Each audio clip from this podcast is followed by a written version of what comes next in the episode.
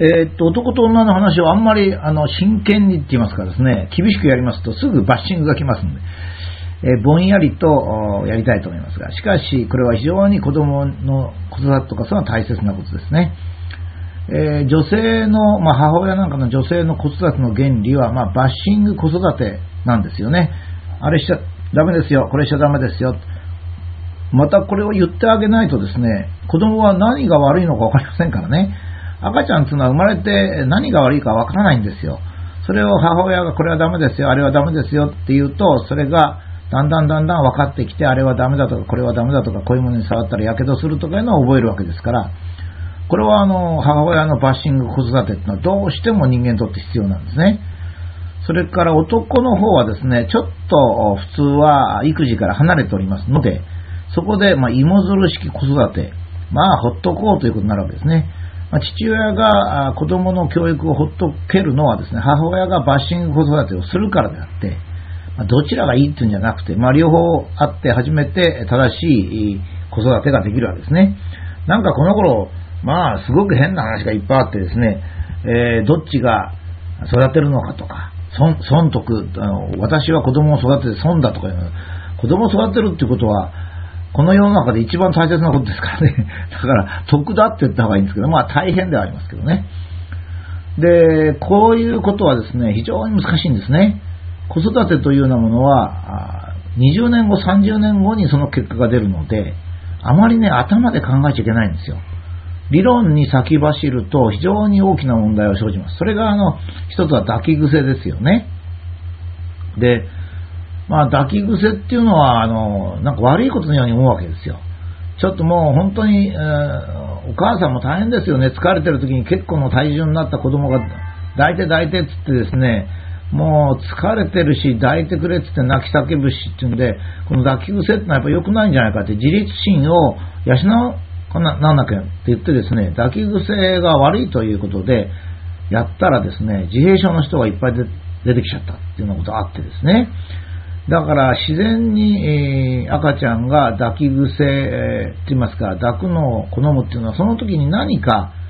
お母さんの愛情なり何かを肌で感じたいっていうことなんですよね。例えば、まあ、これはよく知られてることですけども、人見知りっていうのはですね、あの時期がやっぱりあるんですが、これはあの人見知りするということで母親の愛情を獲得しようとしている一つの行為であると。まあ、いうようなことが最近言われておりますけども、そんなこと最近から始まったわけじゃなくて、まあ、何万年前からそうなんですね。今、最近人間が分かってきたっていうことですね。でこういうことをあんまり新しい試みをやりますとですね、子供にとっては、あの大人が人体実験しているようなものになるんですよ。ですから、私はですね、この頃お母さんがですね、テレビとかそういうのであんまり知識がつきすぎて、昔からの養育方法と違う方法を取る場合がありますが、これは非常に危ないんですね。えー、やっぱりまあ新しい方法を少し取り入れていってもいいけども、やっぱり徐々にゆっくりと、まあ、自分のお母さん、おばあさんのことを思い出しながら子供の教育をするというのが、まあ、正しいと考えられます。で、まあ、こういったこれまでの多くのその間違った養育法とか教育法の多くはですね、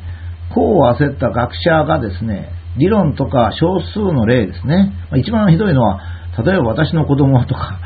私の保育園ではなんてのは一番危ないんですが、まあ、そういったものを強調することによって起こったと。しかし、その被害を受けた子供はですね、取り返しのつかないことになるわけですね。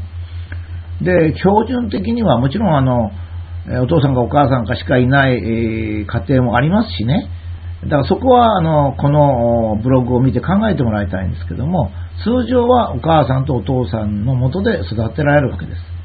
接触機会は圧倒的に母親であり、時々父親が雷を落とすという環境の中で育っているんです。これはいいとか悪いとかそういうんじゃなくて、それが事実なんですね。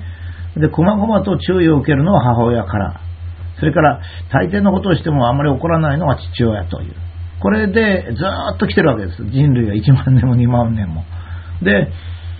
あのー、このことはですね、一応正しい子育てというのが、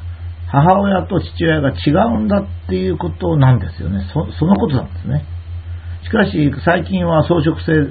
草食系男子とか強い母親が登場しまして、母親が正しいと思う教育法っていうのが幅を利かせておりまして、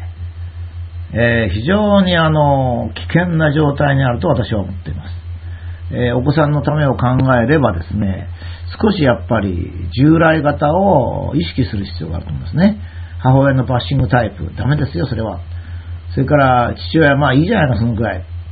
ということでですね、あるいは母親の権限が多くなって非常にバッシングが強いというのもあります、逆にですね、最近は何でも褒めなさいっていう全く逆なやつが出てきてですね、それで褒めればいいというふうに思っておられる人もまあいるんですね。ま、これもやっぱり問題で、叱らない教育っていうのは問題なんですね。やっぱりあの子供は叱る叱られるってのは別に悪いことじゃないんですね。萎縮することでもないんですね。だって何が悪いか分かんないんですから。だからこれは悪いよということがちゃんと言われなきゃ。たまにはピシッと手を叩かれて、この痛みでですね、分かるってことがあるんですね。これはあの理屈で分かるっていうのと痛みで分かるっていうのは別にそれほど痛みが体罰だっていうことではないんですよね。それはあの何が悪いかを判断していく、人間が判断していく一つの過程なんですね。もちろん動物では言葉がありませんから、ほとんどはちょっと緩く母親が噛んで、それでそれはダメよというようなことを言ったり、やったりするわけですね。まあもちろん人間も生物の一つとして、まあそういうことを持ってるわけですね。で、えー、私はですね、最近の教育とか養育方法に非常に疑問を持っておりますのは、え、達成度評価って言いますかですね、例えばほとんど我々の身の回りのものは働けば給料が来るとか、受験をすれば結果が出るって言って、まあ大体1年以内には成果が出てくるんですよ。それに慣れておりますが、子供っていうのはですね、教育を間違うと20年、30年出ません。だからむしろですね、自分の頭で考えるんではなくて、今までどうだったかと。それからまあ今まであの性質のいい子はこういう教育を受けてたなとか、え、成績のいい子はこういうもとで育ったなと、ま、いうようなことを見て、それにほんのわずかだけ新しい考え方を入れると。そのくらいでですね、あの教育をされた方がいいんではないかと私は思います。